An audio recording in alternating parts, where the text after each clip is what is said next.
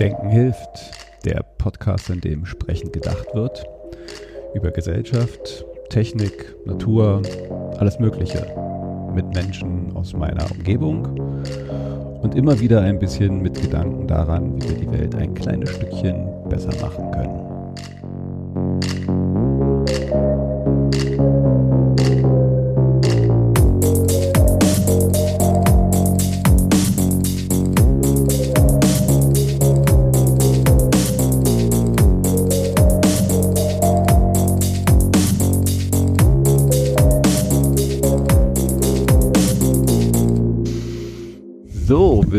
Willkommen zu Denken hilft. Eine neue Ausgabe mit einem Gast, den ich schon ganz, ganz lange hier äh, äh, vors Mikrofon schleppen wollte.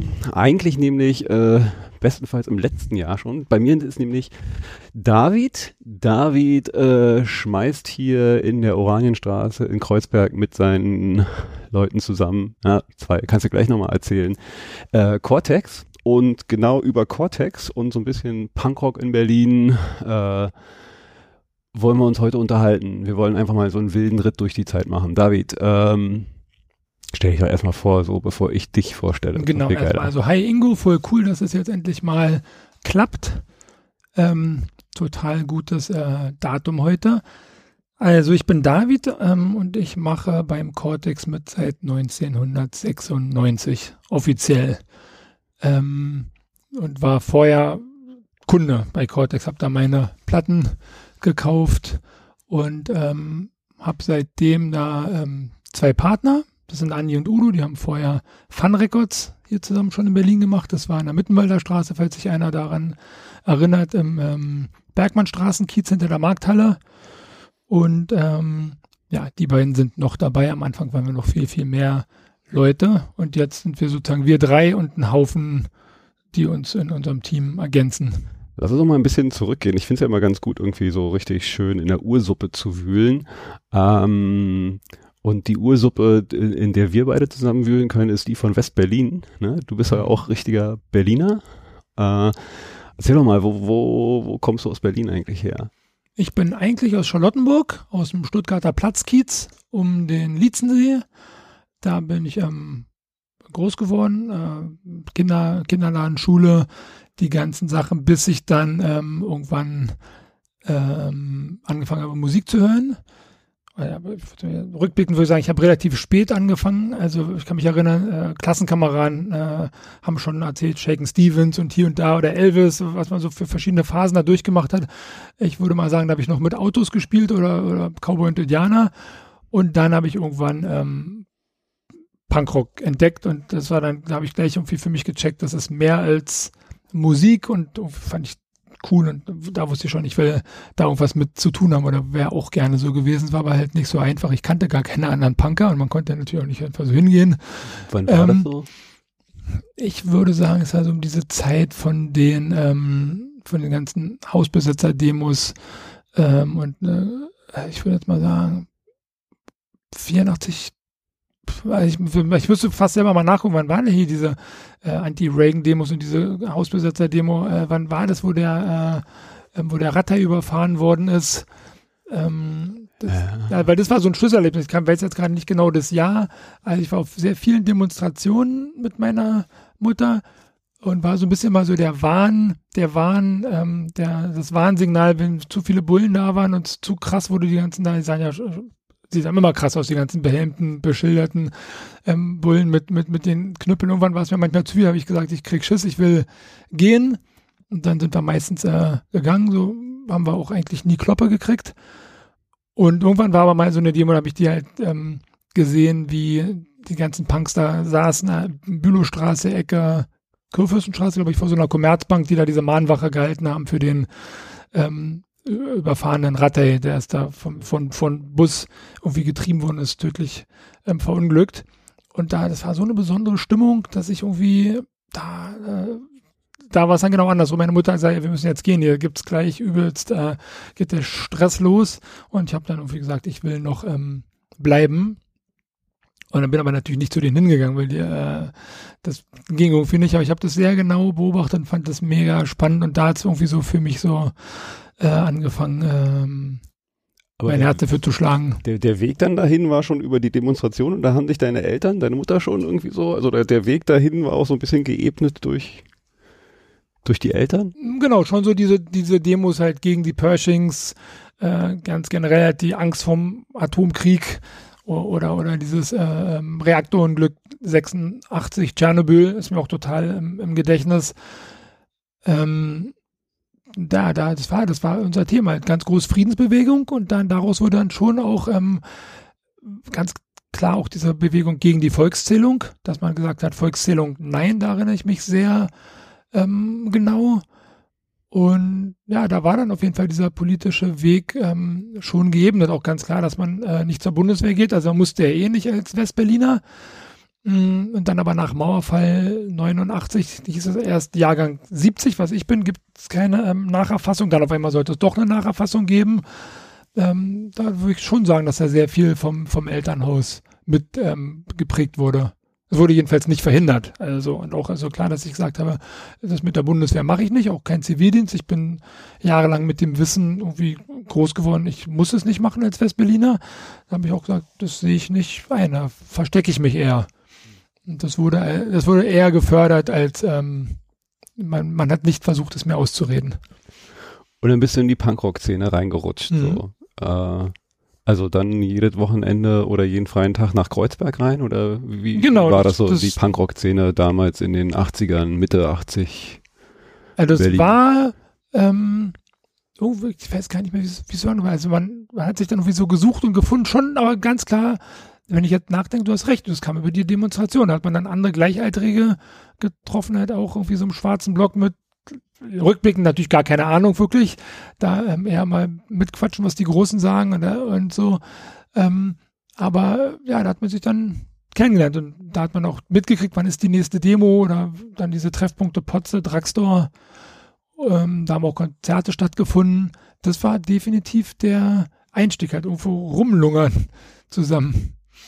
Und wie war da so die Musikszene hier in Berlin zu der Zeit? Was, was waren da so die, die prägenden Bands oder also für dich die prägenden und dann vielleicht auch die, die so die, die Berliner Szene äh, mitgeprägt haben? Mm, also erstmal waren ja, da war ich dann schon in der Oberschule, ähm, da war ja ganz klar, ähm, erstmal war so, also die ersten Punkplatten, die ich hatte, das war, habe ich mir noch zum Geburtstag gewünscht von Klassenkameraden und sage so, ich will jetzt Punkrock-Platten haben wir gleich zweimal gekriegt. Exploited Troops of Tomorrow, die war da scheinbar gerade irgendwie erhältlich. Auch im Nicht-Fachgeschäft, äh, wie wir es letztendlich jetzt sind. Und ähm, dann habe ich auch deutschsprachige Sachen entdeckt. Slime gab es ja den ersten Sampler. Erste Platte, die ich mir von meinem eigenen Geld gekauft habe, war ähm, in der Wilmersdorfer Straße. Ich weiß aber gerade nicht, wie der Laden hieß. Vom, nee. Wilmersdorfer Straße. Da neben ja. so einem, also in der Fußgängerzone. Ja, ja, ja. Nee, für, für, für mich war ganz viel noch WOM, aber. Genau, WOM und Griesbach gab es irgendwie in Kudam näher. Ja, genau. Ähm, ich ich habe echt vergessen, wie das ist. Zentralmusik, ich, ich weiß nicht. Auf jeden Fall, da habe ich diesen ähm, Sampler gekauft auf aggressive Rockproduktion, ähm, Soundtracks zum Untergang. Also irgendwie so ein Schwarz-Weiß-Cover mit so einer ähm, Kriegsszene drauf und gezeichnet. Und da gab es diesen Song von Slime, aber schon in zensierter Version. War so ein großer gelber Aufkleber drauf und irgendwie stand drauf, ähm, nach Gerichtsurteil so und so ist der Song Bullenschwein und Polizei ist ASS ähm, mit Piepstönen über, über, übertüncht. Ähm, war das halt auch so, so ein Gütesiegel? Also ich war ja meistens irgendwie, ne, indizierte Musik ist äh, um auf, einiges auf jeden Fall begehrenswerter. Aber ich hätte natürlich lieber die Platte gehabt im Original, die erste Presse, wo es noch nicht verboten war. Mm. Und die, ja, die habe ich auf jeden Fall damals schon nicht mehr ähm, gekriegt. Und dann, also eigentlich glaube ich da so, je, je mehr ich dann sozusagen hier in Berlin unterwegs war, ich glaube ich schon schnell mitgekriegt, dass es eigentlich Berlin oder damals noch Westberlin eine total starke eigene Szene hat, also die in Kreuzberg verwurzelt war, aber auch, also auch über Kreuzberg hinaus gab eine Spandauer Szene.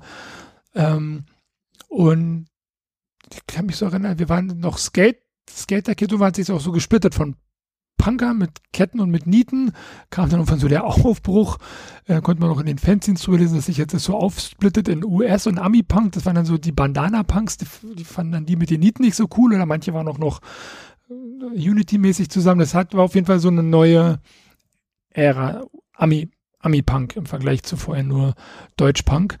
Und ähm, äh, Marienfelde gab es so, ein, so ein Pool, so eine Skateanlage und da war dann immer die, so die Truppe um Dingo de Lunch haben wir dann da gesehen, wie die ja. Skaten waren. Shorts, aber Worker Boots und ähm, haben da ordentlich ein ähm, abgerippt, so Dreadlocks und auf jeden Fall es war so ein Style, den hatten die Älteren, den fanden wir mega cool und die konnten natürlich auch besser skaten als wir Kleen. Aber da hat das so angefangen, dass man gesehen hat, geile Bands gibt es auch hier, man muss nicht, äh, man kann es, irgendwie hat mir das vermittelt, man kann es einfach machen. Das ist ein Teil von, von Punk und dieser DIY-Attitude, wie man halt auch seine Shirts irgendwie selber gemacht hat, wenn es es nicht gab. Wir haben viel mit Schablonen und äh, selber da irgendwelche Logos raufgeknallt. Und dann, also die ersten Bands, die ich in Berlin dann richtig cool fand, das war so Combat Not Conform, wo dann später Jingle the Lunch draus geworden ist, No Allegiance, Porno Patrol von, von David Pollack, der jetzt mittlerweile Destiny Tour Booking macht und die ganzen West Coast Punk Bands ähm, bucht. Das waren so schon auch Vorbilder und, und Helden hier in Berlin, die man einfach cool fand und die man unterstützt hat und gefeiert hat, also auch gehört hat zu Hause. Und, und, und wie funktionierte diese Szene so? Die, war das halt irgendwie so, du meinst gerade do it yourself, also wie, wie professionell in Anführungszeichen war das so? Wo, wo gab es so die Clubs? Was waren das für Clubs? Also, ich würde sagen, das war halt alles Run DIY, aber für mich hat es sehr professionell gewirkt, weil ich damals ja eindeutig vor den Kulissen war. Also Konzerte waren zum Beispiel im Blockshock, im Rauchhaus, ähm, in anderen verschiedenen, wahrscheinlich Kneipen, ehemaligen Punkläden viel war, im, im Ex in der Gneisenaustraße, was heutzutage das Clash ist. Dann ist halt hingegangen, war ein Tisch, saßen zwei Leute, dann stand drauf irgendwie acht Mark. Äh, oder wenn, wenn schon ein paar Bands gespielt haben, wir die acht dann durchgestrichen, waren eine fünf. Ähm, und so hat man sich seine Konzerte reingezogen. Ich habe mir da keine Gedanken gemacht, wer hat die Bands gebucht, wer hat die geholt, wer hat die eingeladen, wer hat die Arbeit gemacht, das Plakat zu entwerfen und das anzukleben. Das sind alles Sachen, die ich jetzt weiß, weil ich die dann später ähm, selber mitgemacht habe. So war ich einfach nur Konsument, bin auf die Konzerte gegangen und fand es halt mega. Also wenn ich, als ich mich dann hingetraut habe, das erste Konzert, kann mich erinnern, war hier vorne am Heinrichplatz, wo das Blockshock war, bevor es ähm, zum Südstern hin umgezogen ist. Da hat ähm, die deutsche Punkband Razzia gespielt. Mhm. Kenn ich nicht. Und ich war nur im, im Hof und es war schon auf jeden Fall für mich als klein, ich weiß, ich würde jetzt mal sagen, es war 86, das heißt, ich war schon 16, aber ähm, irgendwie war es trotzdem, war auf jeden Fall ein roughes Szenario und ähm, man musste, glaube ich, so, ich habe dann so geguckt oder habe auch schon Eintrittszeit, wollte so die Treppe runtergehen, wo dann das Konzert war. Und das war mir kam ein mordsmäßiger Lärm entgegen und ich kannte keinen, habe nur gesehen, irgendwie wie zwei Punker an anderen an Arm und Bein genommen haben, irgendwie gegen die Wand geworfen haben. Ich weiß nicht, ob ihr das wollt oder nicht. Also vielleicht hatten die damit auch ihren Spaß, aber äh, ich hatte echt Manschetten da runterzugehen, bin erstmal nicht reingegangen. Also ich würde sozusagen im Nachhinein sagen, ich habe bezahlt, aber ich habe das Konzert äh, erstmal aus Sicherheitsgründen sausen gelassen. Oder ich kann mich auf jeden Fall nicht erinnern, das Konzert überhaupt gesehen zu haben, aber es ist jetzt auch alles echt lange her. Ich meine auch, dass ich an dem Tag und an dem Abend das erste Mal Mike War gesehen habe, wie ähm, ähm, vermeintlich größere Leute ihn in eine Mülltonne gesteckt haben, äh, weil er einen Flattop getragen hat, so also ein bisschen so ähm, Psychobilly-mäßig aussah. Wie gesagt, wir kannten uns da nicht und ähm, später äh, habe ich dann auch die äh, vermeintlichen Übeltäter natürlich äh, kennengelernt und kennen die jetzt immer noch. Mm. Ja, dann irgendwann, weiß ich noch, also zum Beispiel Mike War habe ich dann irgendwann mal angesprochen vorm SO36 an dieser, an dieser, gibt ja diese klassische, dieses Zuziehgitter. Ja. Und da standen wir irgendwie draußen. Ich weiß nicht, ob wir kein Geld hatten, reinzugehen, ob das Konzert zu Ende war oder ob wir irgendwie da sonst wie einfach abgegangen haben. Und habe den gesehen und weiß auch nicht, habe ihn einfach gefragt, ob er nicht bei uns in einer Band singen will. Wir hatten scheinbar schon eine Band oder wollten eine Band starten und habe ihn gefragt, ob er nicht ähm, Sänger werden will. W wann, wann fing denn denn so an? Also ne, von, von Zuhören zu selber Band machen, wie war so da der Schritt?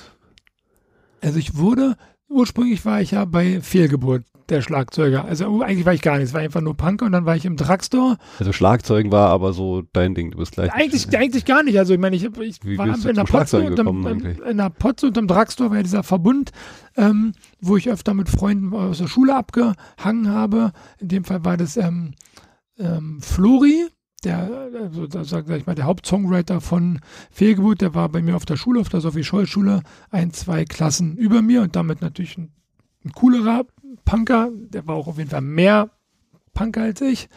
Ähm, und wir waren da bei irgendeinem, ich würde mal sagen, jetzt war irgendwie von den Falken oder von irgendwo irgendeine Party, war da irgendeine Punkrock-Party. Und ähm, er meinte, er gibt da heute auch ein Konzert und äh, ob ich mitspielen kann oder mitspielen will. Und ich so, naja, aber ich kann nichts. Er meinte er so, naja, er braucht noch Trommel. Ich werde ja wohl schaffen, im Takt mit dem Stick auf den Bass zu hauen. Und dann meinte ich so, ja, das werde ich wohl hinkriegen. Und das war mein erstes Konzert, quasi am Bass, aber mit dem Stock auf die Seiten versucht zu hauen in irgendeinen Rhythmus. Und ähm, daraus entstand dann, also seine Band Fehlgeburt, aber ich war dann da der Trommler und in den Räumen neben dem Draxdorf, halt die Potze, da hatten die halt, er und sein Zwillingsbruder, ich glaube auch sein älterer Bruder, die waren da irgendwie verbandelt mit den Falken. Das waren die Räumlichkeiten von denen. Und da war dann unser erster Übungsraum. Da gab es halt irgendwie ein Schlagzeug und ähm, ja, da habe ich dann, da habe ich dann angefangen zu trommeln. Ich hatte dann irgendwie auch, das muss aber schon tatsächlich davor gewesen sein. Ähm, ich glaube, ich wollte schon davor Trommler sein. Vielleicht habe ich mich auch bei, bei dieser Frage auf dem Konzert nicht genau getraut zu fragen, weil eigentlich, dass ich Trommler werden wollte, kam durch ähm, den Jungen, mit dem ich zusammen in einer WG gewohnt habe, in, in Charlottenburg. Da hat der eine äh, Sohn, der ist, das ist ähm, Lück, Berger, hallo Lück. Mhm. Der ist sozusagen mein Bruder, den ich nicht hatte. Also ich habe über die Jahre mehrere Leute als ähm, vermeintliche Brüder gesucht und also mit Lück bin ich aufgewachsen. Und ähm, der ist so ein Multimusiker Allround-Talent geworden, hat sich dann später herausgestellt. Also der kann mehrere, äh, also er hat im Vergleich zu mir wirklich ein großes musikalisches Talent. Der hat angefangen Schlagzeug zu spielen und dem habe ich das nachgeeifert. Das wollte ich auch. Also ich war dann auch bei seinem Schlagzeuglehrer Mm, und ähm, bin halt im Vergleich zu ihm allerdings beim Trommeln geblieben. Ja, das waren, das waren auf jeden Fall meine Anfänge. Und das war auch, also Schlagzeugunterricht war anfangs in, in, in Schöneberg, sehr nah an der, äh, da in der, in der Potsdamer Straße, wo noch die ganzen Sexshops und ähm, waren, die ganzen Nutten gestanden haben. Bin ich dann nach meiner Ganztagsschule um, wir hatten, glaube ich, immer bis Viertel nach vier, bin ich dann noch wieder hingetapert, hatte wahrscheinlich dann von fünf bis sechs eine Stunde Unterricht und fand es sehr cool. Und dann hast du irgendwann Mike getroffen. Mhm. Genau, also ich weiß also, wir hatten erst diese Band ähm, Fehlgeburt und da war auch so ein bisschen dieser, dieser Mischung von, von, von Deutschpunk ähm, und so ein bisschen so eine blöde Spaßkapelle sein. Das war halt ähm, so, ich würde sagen 87, 88 äh, haben wir so auf vermeintlichen Straßenfesten gespielt und dann kam aber der Punkt, dass wir, glaube ich, wollten ein bisschen ernster sein, wir wollten ein bisschen cooler sein weg von diesem Fehlgeburt-Quatsch-Image, was wir hatten. Ähm, und da gab es dann, glaube ich, auch den ersten Bruch mit, mit, mit der Band. Also am Anfang, wo wir aus von Fehlgeburt eigentlich dieselbe Besetzung wurde zu Charlie's War. Ähm, und war halt nicht so ganz klar, wo geht denn die Reise hin. Der eine ist dann irgendwann ausgestiegen, dann haben wir Mike da, dazugeholt. Das war so ein fließender Übergang. Am Anfang, glaube ich, war Charlie's War auch komplett noch auf Deutsch. Und dann irgendwann wurde man dann, wurden wir halt ernster. Wir dachten, es ist irgendwie der, der wichtige Schritt.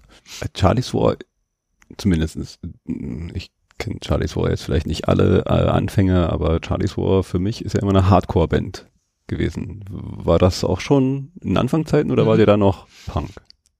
Ja, das meine ich gerade so. Das ist so, ging vielleicht auch total schnell, dieser Prozess. Es hat auf jeden Fall als Punk angefangen mit deutschen Texten und noch schrummeliger Spielen.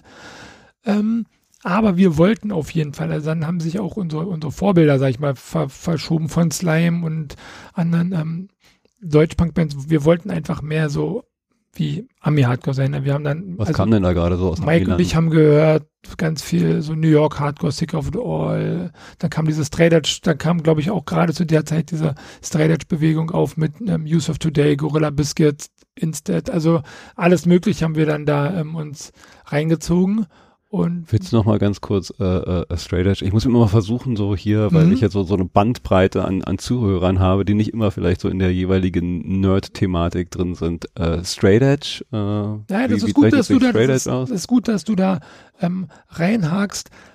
Also dafür, dass wir im Punk waren, mit der ganz klaren Message No Future und Saufen und ähm, was war noch bei, bei, bei, bei Punk ein großes Credo von uns? Macht kaputt, was sich kaputt macht. Also irgendwie, es war ganz klar, wir sind halt in einer Großstadt. Ähm, aber irgendwann war das für uns nicht mehr interessant und dann kam diese Bewegung auf von, sag ich mal, äh, Kids, die gesagt haben, es muss noch mehr sein. Wir wollen, wir wollen uns nicht selber kaputt machen. Wir wollen harte, geile Musik spielen, aber wir lehnen Drogen ab. Das ist dieser Ursprung von, ähm, von Straight Edge. Da waren auch die Grundgedanken von Vegetarismus, kein, kein Fleisch, ähm, sich nicht mehr assi-mäßig ähm, verhalten, don't smoke, don't drink, don't fuck around, wo nicht nur man kann ja sagen, geht es jetzt meinetwegen um, um Sex oder geht es darum, einfach äh, stunk zu machen mit Leuten. Ähm, das fanden wir einfach total beflügelnd und diese Straight Edge-Szene hat sich daraus ähm, ähm, damals ausgezeichnet, die haben sich halt alle so ein Kreuz auf die Hand gemalt, was den Ursprung hat, dass man, als wenn man minderjährig war äh, in Amerika, auf den Konzerten keinen Alkohol gekriegt hat. Das heißt, da war ja eh minderjährig bis 21 ähm, die Konzerte, die dort stattgefunden haben, die Punkkonzerte, wenn man also, also unter 21 da war, wurde man quasi mit einem Kreuz aus dem Edding diskriminiert. Das wurde einem beim Einlass, wenn man seinen Ausweis zeigen musste, auf die Hand gemalt. Und wenn man sich dann an der Theke was ein Bier kaufen wollte, musste man seine Hände zeigen. Und wenn man halt aussah wie eine Milchbacke, dann hieß es hier so, nee, Kleiner, du kriegst nur einen Saft. Und daraus haben die Leute ähm, ähm, ein Zeichen gemacht, die haben sich sozusagen von vornherein ein großes schwarzes X auf die Hand gemalt und gesagt, so hier, wir wollen eure Drogen gar nicht, wir sind hier wegen der Musik. Mhm. Das war, damit haben sie sozusagen dieses X als Erkennungszeichen genommen und ähm, ja, das sollte so dann auch unser Zeichen werden. Also wir haben dann aufgehört zu trinken und ich mal, eher Sport gemacht, dann hat man sich auch ein bisschen sportiver angezogen. Also Mike War war da ganz weit vorne mit Converse-Socken hochgezogen und ähm, coolen Tonschuhen und keine äh, kettenbehangenen äh, Springerstiefel mehr. Ähm, ja, das war so, also da war sehr viel Vorbild halt, die amerikanische Szene. Du hast gerade vorhin gesagt, so 88, das muss ja dann auch das Jahr gewesen sein, in dem Cortex mhm. gegründet wurde. Hast genau. du das so zum Anfang auch mitbekommen? War das dann so, so der Plattendealer äh, oder wann? Ich würde sagen, dafür war ich einen Tick zu spät. Ich war zwar noch im alten Cortex, aber ich kann mich nicht erinnern an die erste Eröffnungsfeier und auch nicht. Dann kurz danach ist der Laden schon mal umgezogen von der Adalbertstraße in die Oranienstraße, wo wir jetzt auch noch sitzen. Das habe ich entweder verpasst, nicht mitgekriegt oder ich war sogar da und kann mich einfach nicht mehr dran erinnern. Frustrated. ähm, also ich, ich weiß es einfach leider nicht mehr. Ich kann mich auch leider nicht mehr daran erinnern, was war denn meine erste Platte, die ich im, im Cortex gekauft habe. Das ist eine Frage, die ich total oft anderen Leuten stelle, wenn ich mich mit denen über den Laden unterhalte. Ähm, aber ich weiß, dass es nicht einfach war, am Anfang bei Cortex Kunde zu sein. Also für mich als vermeintliches Rich Kid aus Charlottenburg wurde ich hier in Kreuzberg auch so behandelt von denen, die letztendlich ja nur ein paar Jahre älter waren als ich oder vielleicht sogar gleichaltrig, aber die vielleicht schon im besetzten Haus gewohnt haben, als wenn ich da ankam und dann, äh, also ich kann mich so an den einen oder anderen sehr verächtlichen Blick erinnern.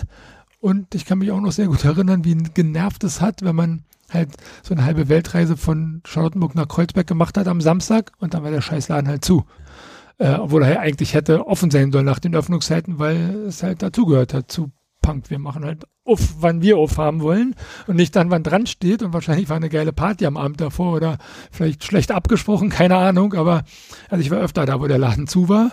Und das war dann äh, ein Frust. Mm, und es hat halt lange gedauert, bis man so dazugehört hat, was natürlich rückblickend ist natürlich so, funktioniert jede Szene, ob das nun eine Skater-Szene ist wahrscheinlich oder äh, ja. wahrscheinlich ist es bei Thai-Boxern nicht anders, kannst du nicht einfach aufschmettern äh, und sagen, ich gehöre ab jetzt dazu, es dauert halt eine Weile. Aber also zumindest in meiner Wahrnehmung haben sich ja schon so ein paar Szenen gemischt, aber ein paar war natürlich klar außen vor. Also wie, wie, war das so irgendwie in der Zeit? Ne? Also die, die Skater, hast du ja gerade vorhin erzählt, so, also das war, da, da, da war eine Durchlässigkeit äh, mit, mit Musik und ich glaube auch so, für mich war das zumindestens, als ich dann so kam, waren dann da halt auch die Sache, dass halt solche anderen Stile halt auch wie, wie, wie äh, Hip-Hop und so da reinkamen und sich ja dann so vermischt haben, aber ähm, weiß nicht, was gab's da vielleicht noch so für andere Szenen, die damit so reinflossen und welche waren so ganz klar so die, die äh, auserkorenen äh, gegnerischen Szenen. Ganz am Anfang war es ja ganz klar, ähm, da gab's, wurde noch nicht unterteilt zwischen recht, rechts und links. Das war mehr eins, also war die Subkultur und auch die ganze harte Musik. Ähm, das war eine Szene.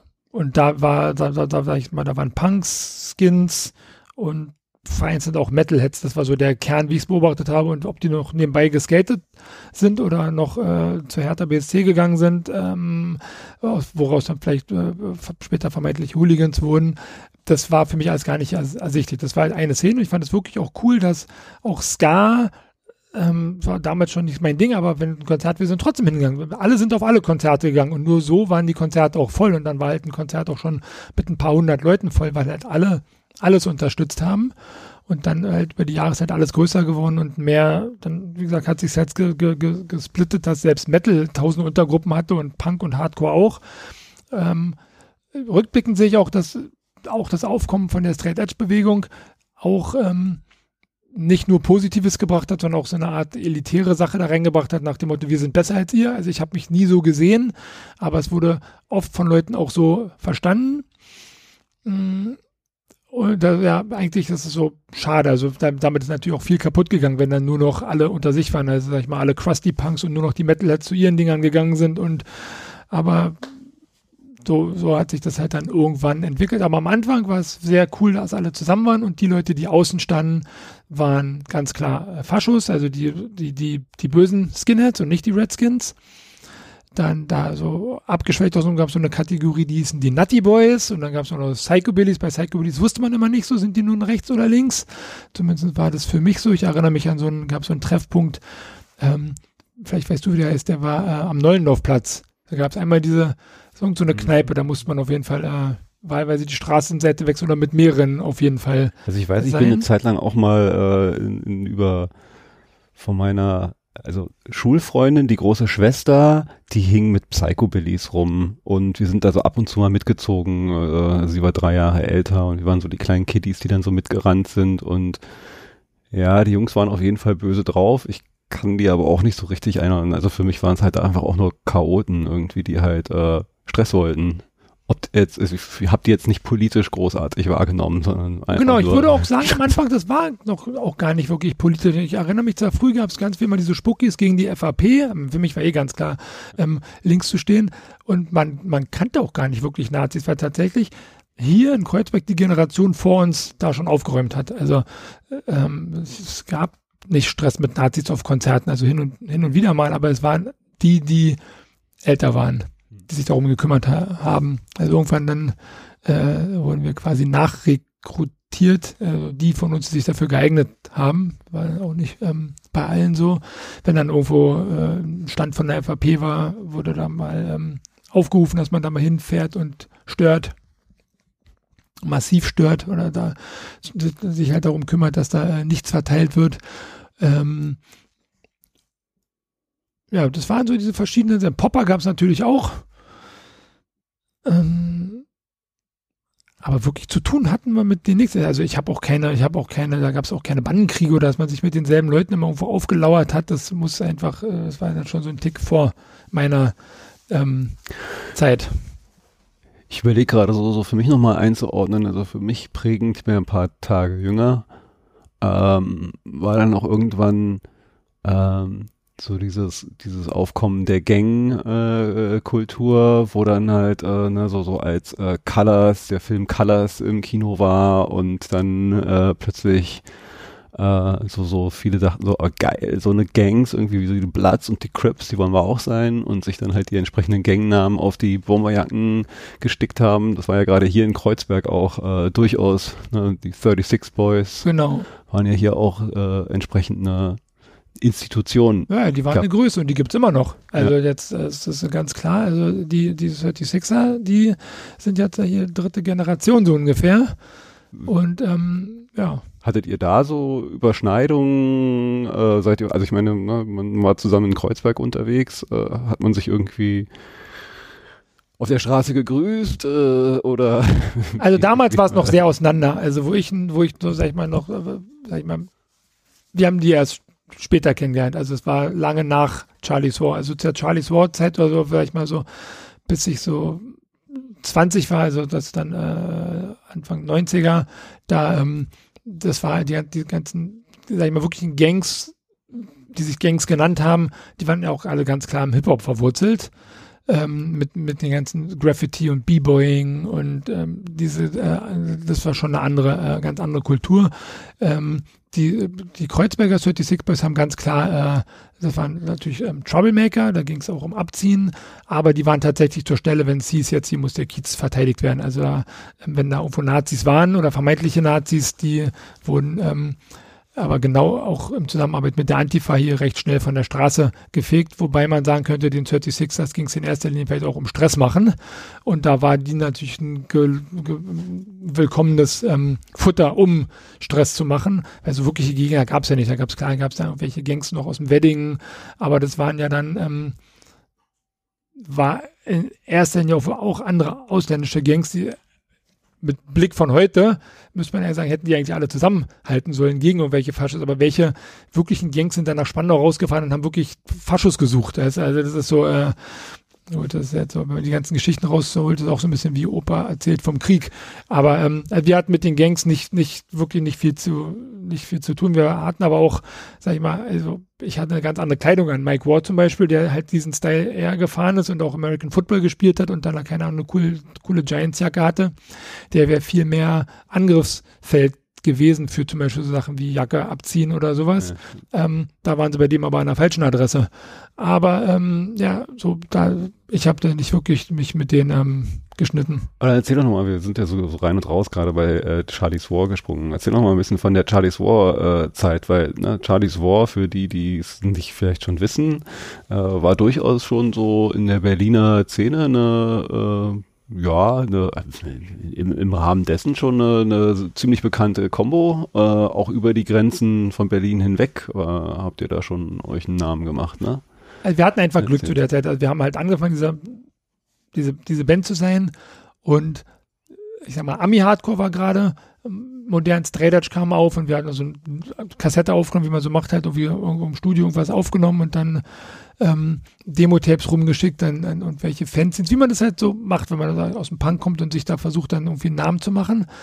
Und wir hatten, glaube ich, aber einfach ein bisschen auch das Glück, der Stunde zu sein. Damals hat dann hier auch diese ähm, Leute, die ganz am Anfang erwähnt, so Konzerte im Rauchhaus gemacht haben. Es war dann, da aus diesen Leuten wurden dann, wurde zum Beispiel in Berlin Met Tourbooking, die nach wie vor Konzerte machen. Ähm, die haben uns dann angefragt, ob wir mal da spielen wollen, mal da.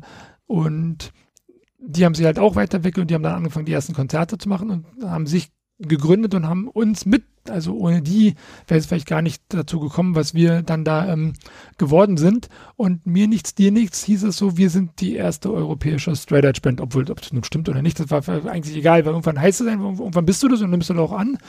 Ähm, und ich würde mal sagen, zeitgleich gab es wahrscheinlich in zig anderen Städten auch sowas, aber Berlin hatte halt auch immer einen Sonderstatus von wir sind halt die Berliner und die haben sowieso schon mal eine, ein großes Maul.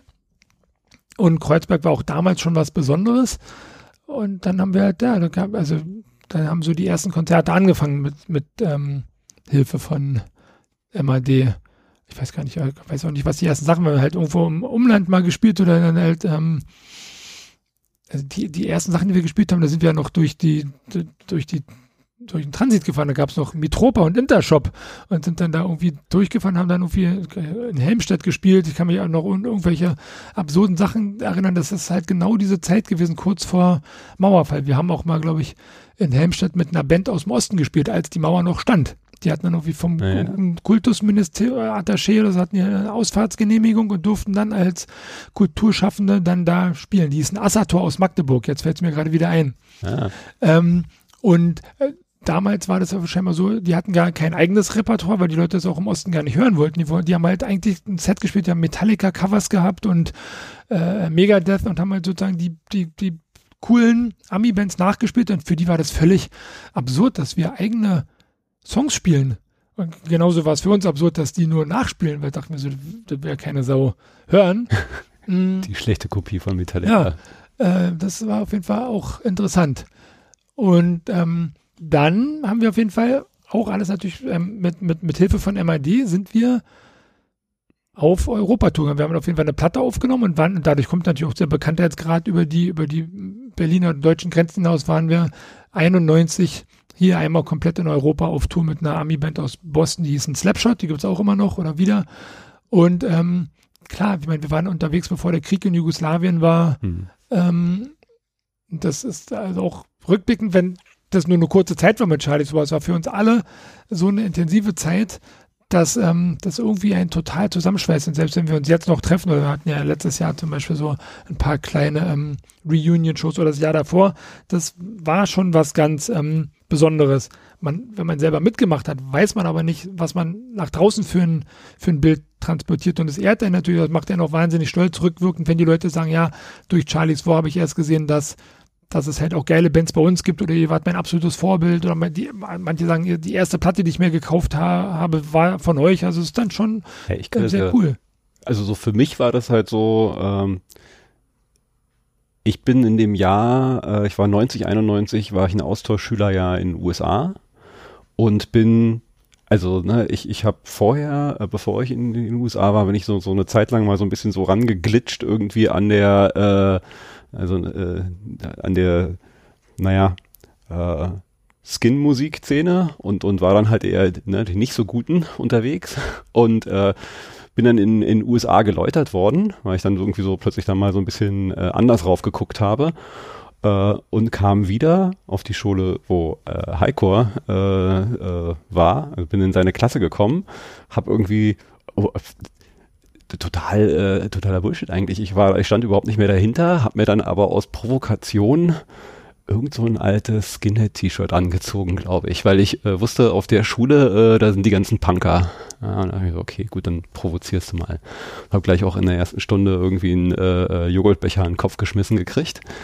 Äh, bin da dann halt irgendwie äh, über Heiko so so äh, da in Kontakt gekommen. Da war er nämlich, glaube ich, gerade mit euch. Da wart ihr unterwegs auf Tour und und bin dann so eingestiegen, weil ich halt auch schon in den USA irgendwie so viel Hip Hop und Metal äh, war das so für mich halt auch so so eine Initialzündung, weil da kam halt dann irgendwie so all das zusammen. Ah ja geil, dieser ganze Hip Hop und dieser Metal und dieses Crossover und all das und und das ähm, ja, war wirklich auch echt so, so ein Moment irgendwie, wo so, ah ja, geil, das ist genau die Musik irgendwie, weil du konntest auch so schön hin und her switchen, ja, also du bist, aber für mich war das eine Zeit lang, du bist halt so zu einem Hip-Hop-Konzert gegangen, aber dann halt irgendwie zu einem Hardcore-Konzert und das passte irgendwie zusammen und da flossen äh, äh, Szenen auch zusammen. Gut, ich bin dann halt auch noch irgendwie ins, ins Techno reingegangen und man konnte eigentlich so die gleichen Klamotten, Tarnklamotten angezogen irgendwie so, überall warst du richtig angezogen, weil es passte überall rein.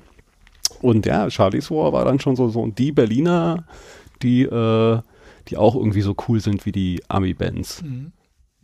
Ja, das stimmt. Also, aber wir haben es halt gar nicht gemerkt. Oder wir haben es noch cooler. Wir, man macht sich halt auch cool und denkt, man ist halt der, der Schärfste, obwohl man überhaupt gar keinen Dunst eigentlich hat. Äh, kurz zur Erklärung, weil du gerade gesagt hast, also Heiko, Heiko, Heiko X ist unser Gitarrist geworden, der, ähm, den wir dann von, äh, unser Proberaum war damals im, im Tommy-Haus. Das ist genau da, wo jetzt in Berlin diese SPD-Zentrale ist. Hm das war auch irgendwie so ein Punk-Treffpunkt, also bevor wir überhaupt in irgendwelchen Bands waren. Linie. Ja, also ja. ich weiß aber gar nicht, ob es Linie 1 hieß, da war eigentlich nur damals auf dem Rasen immer so ein, so ein, so ein Treffpunkt. Aber wahrscheinlich hieß es, ich glaube, es hieß einfach Tommy House. Seit wann es Linie heißt, weiß ich nicht. Aber wir, da waren wir auch sehr viel und da haben wir auch Konzerte gesehen, zumindest, glaube ich jedenfalls. Ähm, auf jeden Fall hat Heiko da bei einer anderen Band gespielt und wenn man die so durch die Wand gehört vom Übungsraum, wie so, was ist das für ein geiler Sound? Den, dann haben wir den da äh, abgeworben. Heiko kam ursprünglich, war er bei Ultimate Warning und ähm, war, ähm, war dann bei uns und ist auch immer noch bei uns, sofern wir dann sagen, dass, dass es die, diese ähm, Band hier äh, gibt, um, um West-Berlin Hardcore auf der Karte zu behalten. Und ähm, ist auch immer noch ein sehr guter Freund. Ja. Ähm, wann du, wann bist du zu Cortex gestoßen? 96. 96? Äh, ist noch ein bisschen dazwischen. Aber du bist dann, äh, also du bist so richtig eingestiegen in das Musikding, oder? Das war so dann nicht nur ein Hobby, sondern Genau, es kam durch Charlie's War. Also das, das, war aber das war halt ein Hobby, weil man auch gesagt hat, man will ja äh, also den Traum jetzt mal, sag ich mal, Rockstar oder Profimusiker zu werden, hatte ich nie. Also weder die Ambition noch, dass ich das ausgemalt hätte, dass es das ja auch geben kann. Also mittlerweile weiß ich ja, dass es gibt. Ich arbeite ja zum Beispiel als Drumtech für Hatebreed. Äh, die haben auf der ganzen Welt ähm, äh, getut. Die sind halt äh, alles Profimusiker und die sind vermeintliche Rockstars. Ähm, ich habe einfach ähm, Charlie's War gemacht, war mit der Schule fertig, habe aber sonst nichts gemacht und habe halt eigentlich nur, wir haben eigentlich auf Konzerten gearbeitet, wir waren sogenannte Stagehands, diese Clique um uns rum und ähm, ich sage jetzt nicht, dass wir einfach so in den Tag gelebt haben, aber wir haben viel gearbeitet, hatten aber dafür relativ, sag ich mal, gut, gutes Geld verdient. Da konnte man sich dann äh, Instrumente kaufen und sich dann irgendwie dann, eigentlich war es so ein Volltime-Hobby und haben dann, dann diese paar kurzen Jahre eigentlich nur die Band gemacht und äh, mit allen Querelen, die halt so eine Band mitbringt, mit äh, äh Neid und Streits und allen Sachen, bis es dann halt sich irgendwann ähm, äh, zerschlagen hat ich glaube, das war schon 92, 93, da war dann eigentlich schon alles vorbei. Ich war aber so weit in der Musikszene drin, dass ich weitermachen wollte und auch die Kontakte, die ich durch Charlies vorhatte, nutzen wollte. Gleichzeitig wollte ich andere Bands vor den Fehlern bewahren, die wir gemacht haben, mit schlechte Verträge unterschreiben und war eigentlich da. Da wurde die Idee geboren, dass ich ein Plattenlabel machen will, dass ich selber Musik rausbringen möchte und ich war da schon so nah verbandelt dann mit MAD auch durch mit, mit vielen Höhen und Tiefen und Krisen und ähm, äh, Enttäuschung und äh, sag ich mal, enttäuschten Lieben und Liebschaften und Be Be Betrügereien und und und und und.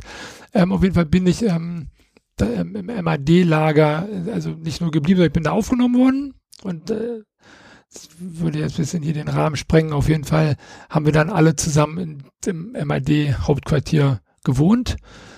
Und ähm, Marc und Ute haben da ihre Touren gebucht.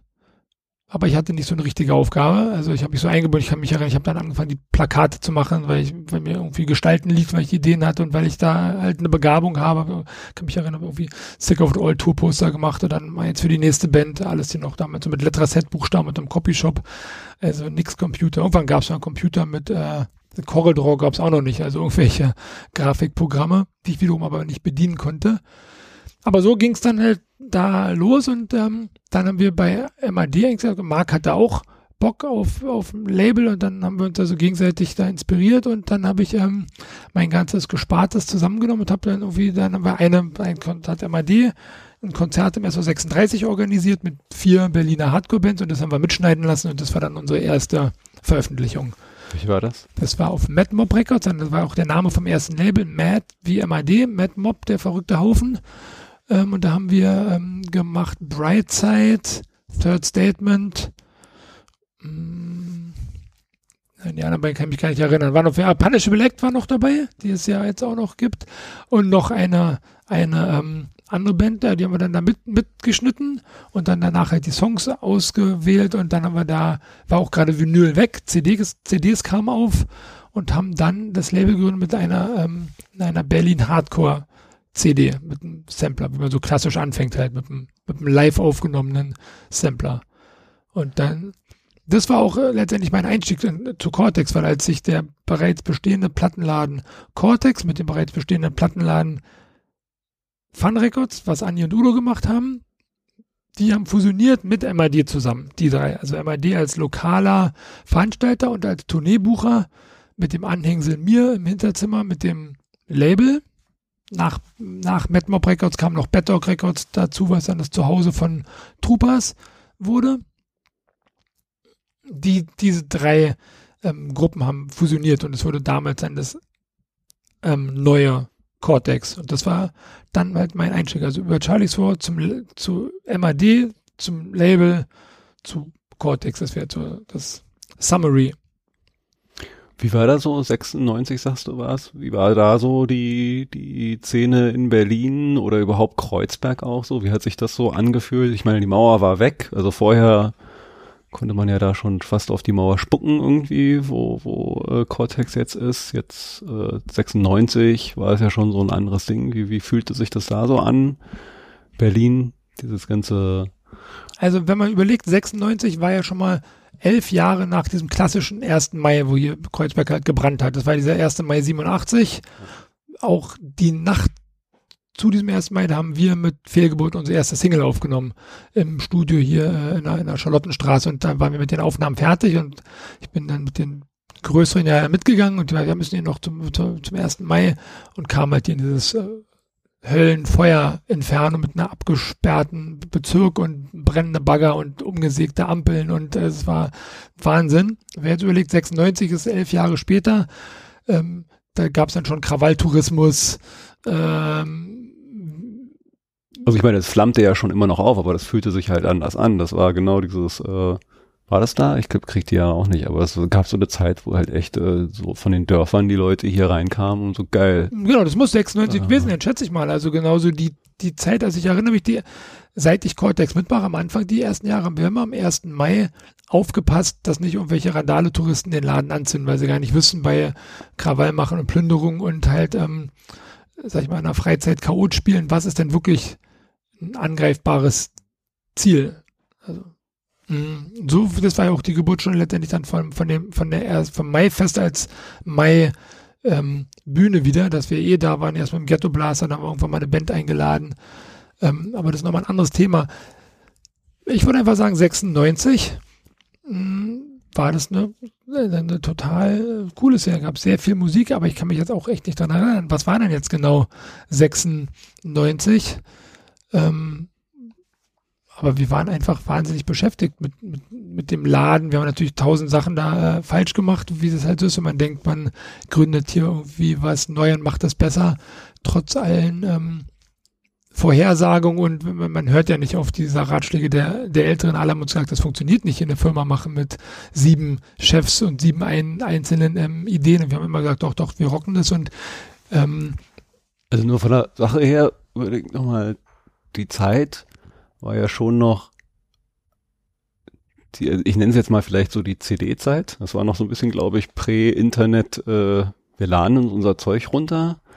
Also da, da lebte Musik noch so von, ich kauf mir meine Musik oder ich äh, äh, misch mir meine Musik von Sachen, die andere haben. Äh, oder sehe ich das falsch? Das war schon noch irgendwie so geprägt, dass halt ein, ein Plattenladen schon auch noch ein, ein Plattenladen war. Auf jeden Fall. Also ich würde mal sagen, Vinyl war auf jeden Fall noch nicht auf dem Rückgang. Also die CD war auf dem Vormarsch, die CDs waren ja exorbitant teuer. Also eine CD hat ja 30 Mark gekostet, einfach weil das von der Industrie so festgelegt wurde, dass das jetzt der, der Preis ähm, sein soll. Also eine, CD war ja auch teurer als eine Schallplatte. Hm, mittlerweile ist es umgekehrt. Ähm, aber ich habe nicht so eine wirkliche Erinnerung daran. Also, also natürlich gab es ähm, mit, mit, je stärker die CD wurde, wurden halt andere Sachen problematisch. Also dann hat angefangen, zum Beispiel die Covers klauen. Weil die, also die CD war ja, ähm, die CD war ja, also die Platten waren sowieso schon mal immer leer in der, im, im, Verkaufsraum. Und da hat man die CD dazugestellt. Uh, und nee, genau, die was, was, was, was wurde denn geklaut? Irgendwas, irgendwas habe ich gemerkt, dass irgendwann wurde was, ähm, nee, es war schon beim Rückgang, als die CD-Verkäufe schlechter wurden haben sich die, hat sich die Industrie sehr viel Mühe gegeben, die Booklets besonders toll aussehen zu lassen, so mit äh, irgendwie, keine Ahnung, so Hologrammen und alles. Und da, ähm, oder schöne Boxen machen, Digipacks und so. Und dann wurden öfter halt die Covers geklaut und dann selber sich irgendwo runtergeladen, mhm. die Musik und dann irgendwie CD äh, als, als ähm, gebrannte CD reingelegt. Ja, mittlerweile hat man da schon so viele verschiedene Phasen durch. Dann kam ja noch eine Blu-ray und eine DVD. Und ja, jetzt gibt's halt ähm, Spotify und runterladen und über die ganze Zeit muss man sich irgendwie weiter selbst erfinden und fragen, warum macht man das und was finde ich cool und wie genießt man selber Musik und auch wie genießen halt andere Musik. Ähm, das ist äh, nicht immer einfach, aber irgendwie macht es auch Spaß. Äh, du hast ja also meine Wahrnehmung wieder, vielleicht mal, wie es wirklich war. Ähm, also ich habe irgendwie äh, bei dir auch immer gesagt, du hast äh, früh viel halt auch mal mit Stickern. Also du warst für mich auch immer so Sticker-Man irgendwie. Hast da viel äh, auch schon so so dein wahrscheinlich dann scheinbar doch aus der äh, Plakate machen Zeit dein, dein Gestaltungstalent zumindest auf Stickern übertragen und dann halt auch äh, Shirts, was ja glaube ich eh so eine immanente Geschichte aus mhm. der Szene ist. So, man hat sein Bandshirt, man hat seine Sachen so, so wie waren so diese Sache, weil das, das ist halt auch so meine Wahrnehmung stark von, von, von Cortex oder überhaupt der Sache, so neben der Musik halt auch irgendwie dieses so gewisse, ja, nennen wir es jetzt mal irgendwie äh, Style, Fashion, äh, also ich würde sagen, es ist ein großer, also auch, auch schon angefangen im Punk. Also es geht ja da es ist schon auch eine Selbstdarstellung und eine, also die, die ersten Punks, die ich gesehen habe, ich wollte ja genau deswegen Teil davon denen sein, weil die cool aussahen, wie die ihre Haare gemacht haben und finde ich jetzt noch cool, wenn, wenn ich so richtig stylisch zurechtgemachte Punks sehe. Ähm, sieht doch einfach Hammer aus. Also die Typen genauso wie die, ähm, wie die Bräute mit, mit, keine Ahnung, Ketten und Netzstrümpfen und also hat mich ähm, immer fasziniert und ich liebe das jetzt noch. Aber dazu gehört natürlich, dass man sich so anziehen will, dass es halt auch, dass Leute das sehen. Oder wie du mit deinem T-Shirt, dass man halt auch provozieren will. Äh, die, die Ursprünge halt, keine Ahnung, Sid Vicious mit dem Hakenkreuz-T-Shirt.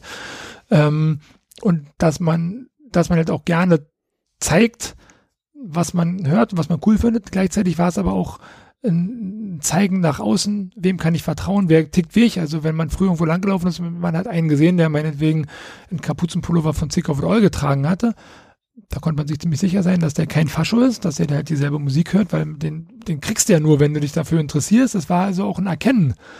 Ähm,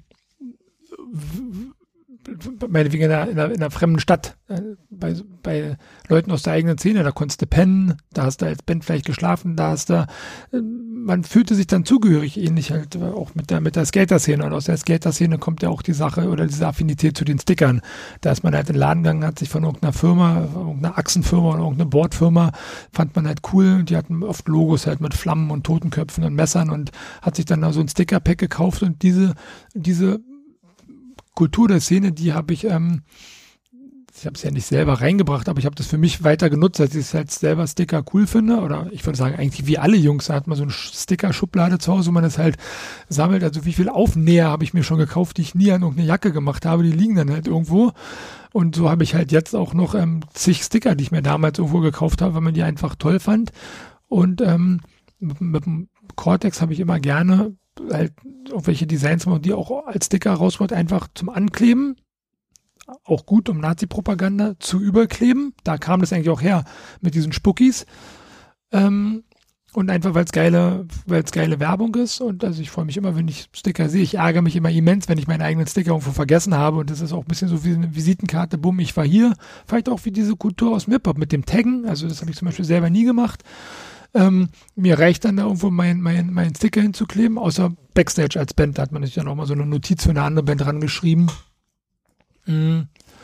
Und was du meinst mit den T-Shirts, ja, diese, diese Kultur des T-Shirts sich auf dem Konzert ein Hemd kaufen, da wusste man auch damals schon, man unterstützt die Band direkt. Also man geht nicht in irgendeinen Laden, man geht in kein äh, Karstadt oder wie halt diese Läden da hießen und kauft sich ein Hemd, wo dann vielleicht irgendwann mal über tausend Umwege das Geld bei der Band ankommt oder sind es vielleicht ähm, Bootlegs, also Bootlegs sind ja Sachen, wo dann der, der Künstler keine, ähm, kein Geld für sieht.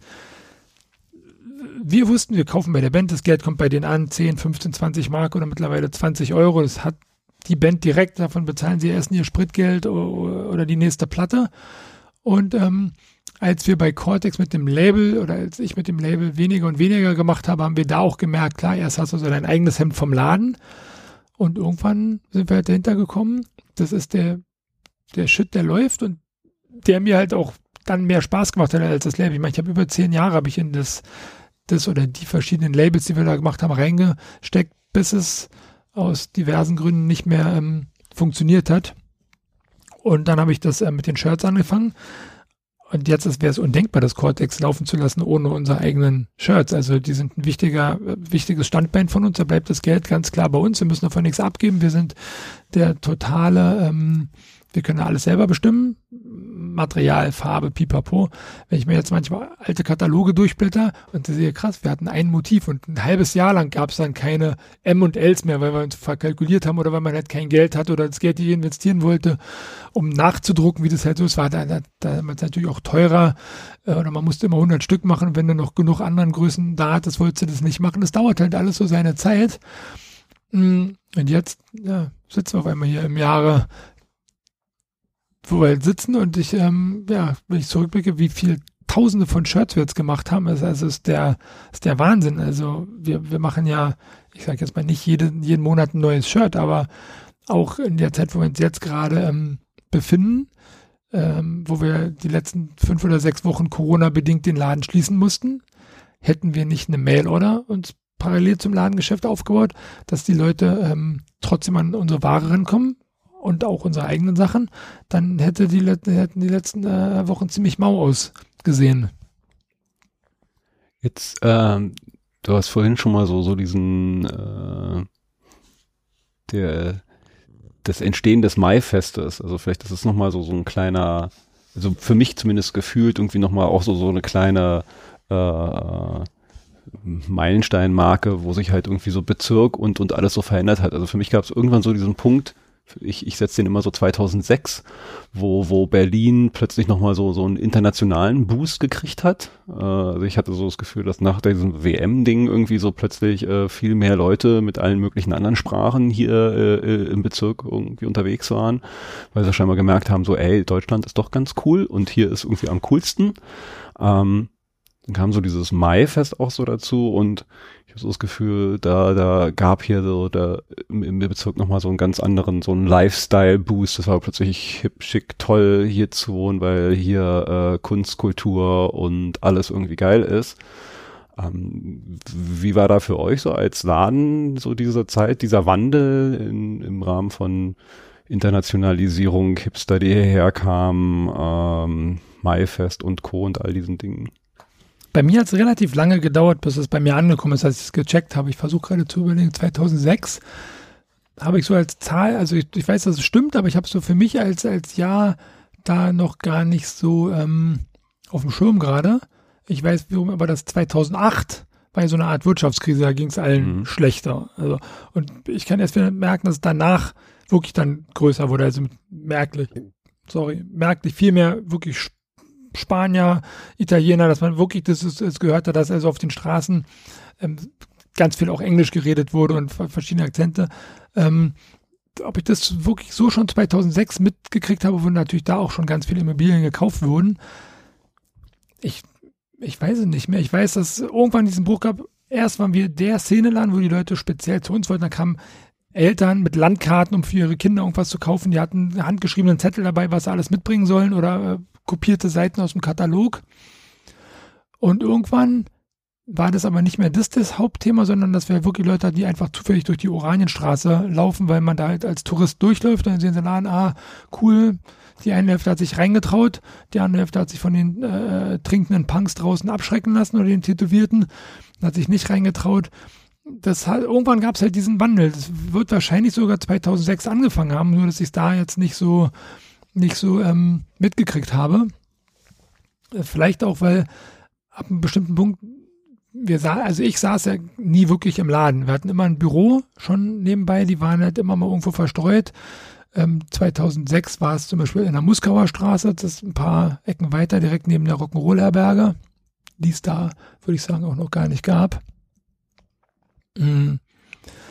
Und also, also ich habe sozusagen immer mehr den, den Bürojob gehabt oder den hinten, hinten Beijob oder ja, wir sind zwar ein Laden, aber ich habe halt da verstärktes Label gemacht und auch Merchandise schon da auch für Bands und ähm, war zwar klar, das ist auch mein Laden, aber da ich keine Ware eingekauft habe, ähm, war das immer ein bisschen nicht ganz so bei mir auf dem auf dem Radar. Wohl dann aber mit dem Maifest, wo der auch der Laden ganz zentraler Punkt war, weil die Bühne war immer direkt vorm Laden. Ähm, das hat auch dazu, dazu beigetragen, dass man sich nochmal viel mehr mit dem Laden auch identif identifiziert hat, dass das halt alles da von da stattfindet.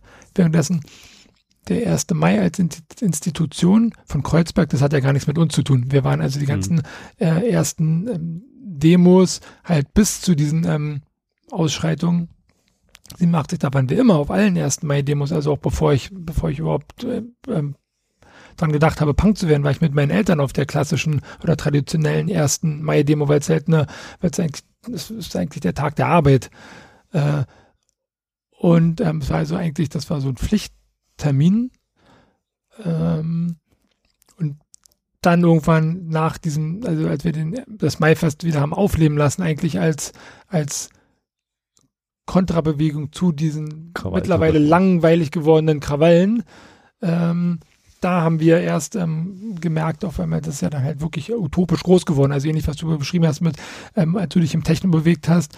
Ich will es jetzt nicht vergleichen mit der Love Parade, aber irgendwann waren halt Hunderttausende von Leuten, die extra fürs Maifest gekommen sind. Ich glaube, von den Dimensionen von den Leuten kann man das vielleicht sogar schon vergleichen. Ne? Genau, halt eine andere Kreuzberg Zeit, aber das war halt brutal und damit begannen natürlich auch die Probleme. Also nicht nur die Probleme von Müll, Anwohnerbeschwerden, ähm, bis dann natürlich zu äh, viel mehr Kriminalität, Übergriffe, ähm, Sachen, wo wir sehr viel Probleme mit hatten, weil wir wussten, warum wir das Maifest machen und warum auch Kreuzberg ein Maifest braucht, aber halt, ja, ich meine, die Menschen sind halt, 80 Prozent der Menschen sind halt einfach kacke und wenn du die alle zusammenführst äh, und dann eigentlich zu dein, in dein Zuhause einlädst oder vor deiner Haustür, dann braucht man sich auch nicht wundern, dass es äh, ähm, nicht alle Leute geil finden. Wir fanden es selber dann irgendwann nicht mehr geil und haben gemerkt, ja, jetzt müssen wir hier was ändern und das haben wir dann auch gemacht. Also da kam ja in den letzten Jahren viel mehr Politik wieder rein, also auch von uns. Also wir haben es quasi eingesehen und wir haben die Kritik angenommen,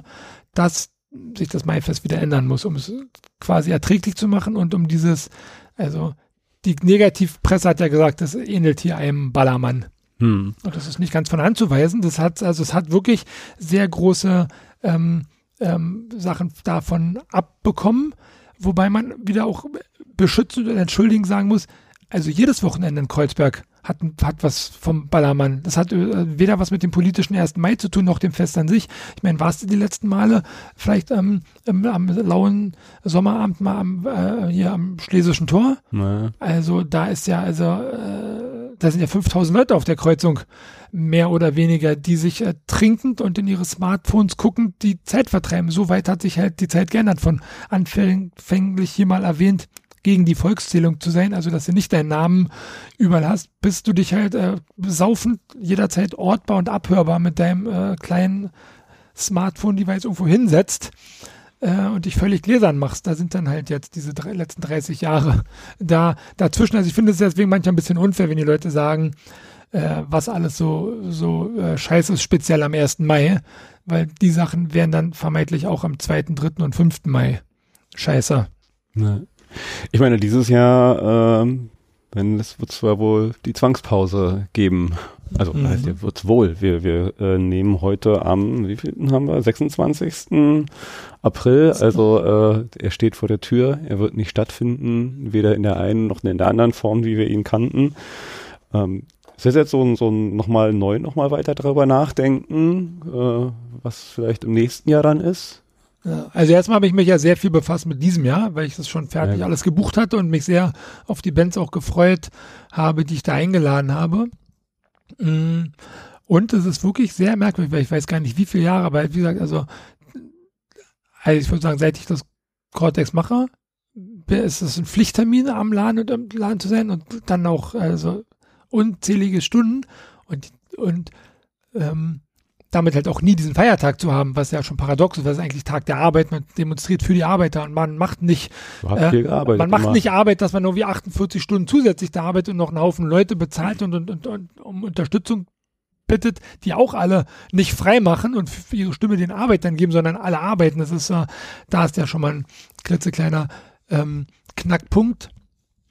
Ähm, aber ja, also dieses Jahr stehe ich so mit ein bisschen gemischten Gefühlen da ich, also diese Arbeit am Maifest oder das Maifest zu realisieren, ist wirklich unendlich anstrengend und sehr, kostet sehr viel Kraft. Auch die Leute, die bei uns in der Crew, was jetzt ja mehr als Cortex ist, die dieses Maifest mit, organisieren. Also großes Dank an die und die haben Nerven wie Stahl sein und die haben einfach so viel ungewertschätzte Arbeit und Stress und da reingesteckt, dass es eigentlich sehr, sehr schade ist, dass es ausfällt. Auf der anderen Seite sehe ich das natürlich als Chance. Wie kann man sich neu selbst äh, erfinden? Wie kann man zurückkommen mit einem besseren Konzept, mit einem politischeren Konzept und ein Konzept, was bewegt uns denn 2021 in Kreuzberg? Was, was braucht denn der Kiez? Also tatsächlich ähm, erste Linie Mieten, Wohnraum, Bildung ähm, und ähm, kulturelle Gleichstellung und ähm, auch ähm, eine gegenderte Gleichstellung. Das sind Sachen, das sind äh, altbekannte Probleme, aber wir sind davon in so vielen Punkten halt noch meilenweit entfernt. Also es gibt genug Themen, die man ähm, den Leuten nahebringen kann. Aber das muss ich nicht auf den 1. Mai beschränken. Das sind halt Themen für jeden Tag. Und ähm, wenn man halt jetzt sagt, man macht an dem 1. Mai was Spezielles, warum soll es nicht einfach nur ein, ein gutes Get-Together sein, wo man halt mal die, die vermeintlich anderen Probleme der Welt mal einen Tag hinter sich lassen kann? Hast du, also Punk und Hardcore und die ganze Szene, die Musik und all das war ja schon immer sehr politisch. Ne? Also du hast ja selber erzählt, so wie du dazu gekommen bist. Also die, die, das Auseinandersetzen mit, mit den Ungerechtigkeiten, den sozialen äh, äh, äh, Verwürfnissen und alles, das, das steckt ja da total drin und war ja immer adressiert eigentlich. Wobei, vielleicht ist aber auch nur mein gefühltes, äh, ich äh, teilweise das Gefühl hatte, dass es halt auch so ein bisschen hier und da zu so einem, ja, Lifestyle und was dahinter steckt, irgendwie so, so an, an auch, auch politischer Message manchmal so ein bisschen in den Hintergrund gerückt ist. Hast du das Gefühl, wobei wir uns ja jetzt irgendwie immer mehr in politischere Zeiten bewegen und halt auch die, auch die Jugend, habe ich das Gefühl, irgendwie wieder viel, viel politischer ist. Du das Gefühl, es kommt halt auch da wieder so zurück, dass wir uns jetzt auch da, dass der, der Punk und der Hardcore äh, noch mehr als er sonst äh, wieder politisch wird und, und eine Stimme wird? Also ich habe das bei mir selber ganz stark gemerkt, dass ich mich sehr zurückgezogen habe aus der politischen Arbeit und also, also das gebe ich quasi zu dafür, dass ich sehr politisch war. Dann habe ich mich irgendwann selbstständig gemacht und habe dann einfach nur noch gearbeitet und habe auch so ein bisschen, sag ich mal, als Rechtfertigung genommen, ja, das ist ja auch politische Arbeit, ein Punkrock-Plattenland zu haben. Wir verkaufen eine gute Message und wir machen damit Leuten Musik zugänglich und dann wie wahrscheinlich die meisten Leute, die selbstständig arbeiten, beutet man halt seine eigene Arbeitszeit so brutal aus. Man hat dann keine Zeit mehr auf eine Demo zu gehen und nur noch auf die ganz wichtigen.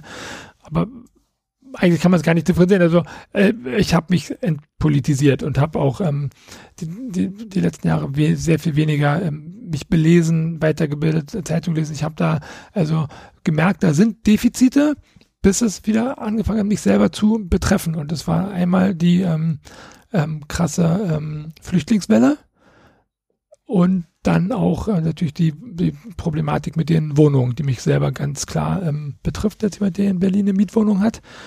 Und auch ähm, jemand, der ist ohne Kapital, also ich kann nichts, kann mir nicht leisten, irgendwas zu kaufen, werde ich mir auch nicht leisten können.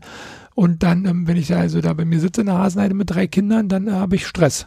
Aber ich hatte nie Stress vorher in meinem Leben, weil ich dachte, es wird schon immer irgendwie gehen und dass man aber sozusagen denkt, ja, jetzt wird man an den Stadtrand gedrängt, weil man sich den Wohnraum nicht mehr leisten kann, da wo man aber gerne lebt und wo die Kinder in die Schule gehen oder in den Kindergarten und wo die Arbeit und das soziale Umfeld ist, das ähm, ist ein Thema, was mich belastet. Und allein, dass es ein Thema gibt, was mich belastet, ist ja schon mal ähm, nervig. Und dann natürlich die, ähm, die verstärkte Politisierung, dass ähm, diesen Rechtsruck, den es gibt in der ganzen Gesellschaft, also kommt nicht nur bei uns, also im Rest von Europa noch viel schlimmer. Guckt ja Ungarn an, äh, äh, Russland, Italien, also wenn alles fürchterlich. Mm, und das nicht nur ähm, seit Aufdeckung oder Nichtaufdeckung der NSU-Geschichte. Viel, vieles, wenn man jetzt sich auch über den ganzen, ähm, sag ich mal, Terror von rechts ähm, ähm, damit beschäftigt, merke ich, wie viel wir eigentlich von vor 30 Jahren recht hatten, obwohl wir es gar nicht vielleicht so genau begründen konnten mit unserer Sache. Wir haben immer gesagt, die Bullen sind scheiße, die Bullen behandeln uns scheiße. Und da gab es zum Beispiel auch so den ersten Krach, den ich mit meinen Eltern hatte, obwohl sie politisch waren und mich auf die Demos mitgenommen haben, die haben das nicht gesehen und die haben mir das nicht geglaubt. Ähm, wenn ich gesagt habe, doch, der Staat ist auf dem rechten Auge blind. Jetzt wissen wir es. Und wie doll damals ähm, ähm, links eigentlich ähm, kriminalisiert wurde und auch, also wie Leute, wie schnell Leute da zu Terroristen gemacht wurden und ähm, also das ist halt ein totales, ein totales Unrechtssystem und das, wir wissen natürlich alle, wo hat's denn den Ursprung? Ja, in der, in der Nazi-Zeit, weil ähm, nie richtig aufgearbeitet. Genau, es wurde nie richtig aufgearbeitet und äh, wie viele Faschos waren noch? Lehrer, Ärzte und, und, und das, das ist, hat halt bis jetzt bei uns was ähm, zu tun. Das ist halt, das ist halt nach wie vor ein Riesenproblem. Also, wie gesagt, ich bin froh, jetzt wieder mehr politisch zu sein und gleichzeitig ist es manchmal ein bisschen schwierig, weil wir sind halt ein Plattenladen. Und ähm, wenn man es, sag ich mal, zu sehr, also habe ich auch ähm, einen Partner und dann auch noch angestellt, jeder hat da eine andere Meinung und ähm, man will auch nicht sowas betreiben wie so ein, wie ein Greenwashing. So, also also ähm, man kann Ökostrom nehmen, bin ich auch ein Befürworter, haben wir auch, aber ich schreibe das nicht draußen an meine Tür ran. Hm. Und ähm, da sind halt manche Sachen, die sind schwierig. Ich kann auch nicht, manchmal kommen Leute in den Laden sein, hier, wir haben hier diese Banner hängt da, die mal bitte auf, da steht drauf, fuck Google. Ja, könnte ich mir ins Schaufenster hängen, aber ähm, gleichzeitig, wir googeln ja hier im Büro. Wir haben, äh, wir, wir, wir, wir bezahlen wahrscheinlich sogar an Cortex Geld dafür, dass Google unsere äh, und, und unseren Online-Shop weiter nach, nach vorne setzt. Ähm, und da muss man halt dann aufpassen, dass man nicht ähm, es ist manchmal dann halt ähm, Hypocrites, wie man Ja, genau. Das ist dann halt schwierig und manche Sachen checkt man aber auch einfach nicht. Wir hatten jahrelang äh, bei uns, wir verkaufen ja Getränke zum Mitnehmen und bei, bei uns konntest du Coca-Cola kaufen. Habe ich auch gar nicht hinterfragt. Also da trinke ich selber hin und wieder gerne mal eine Cola. Ähm, bis es mir auf einmal, habe ich das gesehen, ich so, hä, wir verkaufen Coca-Cola? Ja, lass uns die rausschmeißen aus dem Programm. Zum Glück haben wir das von alleine entschieden, bevor sich irgendeiner ähm, beschwert und sagt, das passt ja gar nicht zusammen. Aber ja, man muss da auch manchmal bei sich selbst anfangen. Ja, jetzt verkaufen wir keine Coca-Cola mehr. Wir haben mittlerweile unser eigenes Bier. Wir verkaufen ähm, halt äh, eher äh, Produkte von, von, von kleinen Firmen und selbst da könnte man auch viel besser werden und hat dann oftmals das Problem, dann sind die Getränke zu teuer und die Leute gehen dann halt doch zum Späti und holen sich da ihre Cola. Wie gesagt, trotzdem, Cola gibt es jetzt bei uns nicht mehr. ja. Ähm, ich überlege gerade. Ähm, ich habe so so Gefühl, wir haben einen ganz guten Ritt gemacht irgendwie mal so durch. Ja, meine Schnauze ist auch schon ganz trocken. Ja, wa? Ich merke ja. auch, ich gucke gerade auf die Uhrzeit, es ist immer so ein bisschen was über eine Stunde. Nach so einer, etwas über einer Stunde wird man so. Ja, also ich glaube, wir haben eigentlich alles gesagt, was ich, was ich auch cool gefunden hätte zu sagen. Wir haben ein bisschen gesagt, wo, wo ich herkomme, warum ich überhaupt noch hier bin, warum ich das mache. Hm, ich fände vielleicht noch ganz wichtig zu sagen, weil es ja wirklich auch viel um den Laden ging, dass ähm, ich das natürlich nicht alleine wuppen kann. Ich habe da, wie gesagt, nach wie vor diese beiden ähm, Partner. Viele andere waren vorher da, die haben sich halt verabschiedet, machen andere Sachen, die kennen wir aber noch. Also in dem Fall könnte man fast so einen Shoutout machen. Also viele Leute, die früher im Laden waren oder die kennen zum Beispiel, die, die kennen einfach Franco als Person. Der war viel im Laden, weil der große, muskulöse Blonde, der hat irgendwann gesagt, der hat darauf keinen Bock, der hat eine eigene Security-Firma gegründet, der macht Shelter Security, den trifft man dafür jetzt viel auf Konzerten, die machen die die machen Einlass oder auch ähm, hin und wieder, keine Ahnung, Personenschutz. Ähm, das, ähm, die vermeintlich coole Security-Firma, wo du nicht irgendwelche äh, Faschos oder Rocker hast, die dann die Leute vorne irgendwie in Schwitzkasten nehmen oder rausschmeißen. Ähm, so haben, so haben, halt, haben wir mit vielen Leuten von früher halt nach wie vor zu tun. Oder Marc und Ute, die dabei waren, die jetzt sich ähm, halt voll auf Mad Tour Booking konzentrieren, die ja natürlich jetzt gerade richtiges Problem haben in der, in der ähm, Covid-19 Krise. Und ähm, wie gesagt, nicht nur meine beiden Partner, sondern auch die ganzen ähm, Leute, die halt da jeden Tag im Laden stehen und den Laden auf und zuschließen und da das über, über uns hinaus dieses Lebensgefühl von Punk, aber auch Berlin, Kreuzberg, Freiheit irgendwie nach draußen transportieren. Ohne die alle würde es ja gar nicht funktionieren. Würde ohne dich nicht funktionieren, ohne, ohne Heiko nicht, ohne die Leute, die kommen und sagen, wir haben Bock auf Berlin, wir haben auch Bock auf die Sachen, die er macht, cool. Man braucht da auch den, den Austausch mit den Leuten, auch mal, dass Leute sagen, so, das finde ich, gefällt mir nicht, finde ich ein bisschen daneben oder auch das, wir machen hier eine Gratwanderung. Also ich mache auf der einen Seite, versuche ich Lokalpatriotismus zu fördern und den Leuten was zurückzugeben. Wir sind hier die, die hier wohnen und dann muss es aber auch noch sein, dass es vielleicht auch mal ein Tourist kauft, also auch wenn die jetzt gerade nicht da sind, aber man darf nicht zu viel auf die eine Seite geben und nicht zu viel auf die andere Seite, so dass wir halt das hier noch ähm, in dem Rahmen vermarkten und verkaufen können, der wir halt hier sind. Du sitzt mir gegenüber mit dem Irie Daily Pullover, eine, eine, eine, Firma, die hier, die sind hier ansässig seit wir hier sind. Also zum Beispiel, bevor Irie Daily Irie Daily wurden, haben die, die haben zum Beispiel die T-Shirts gedruckt für die erste Charlie's War Tour.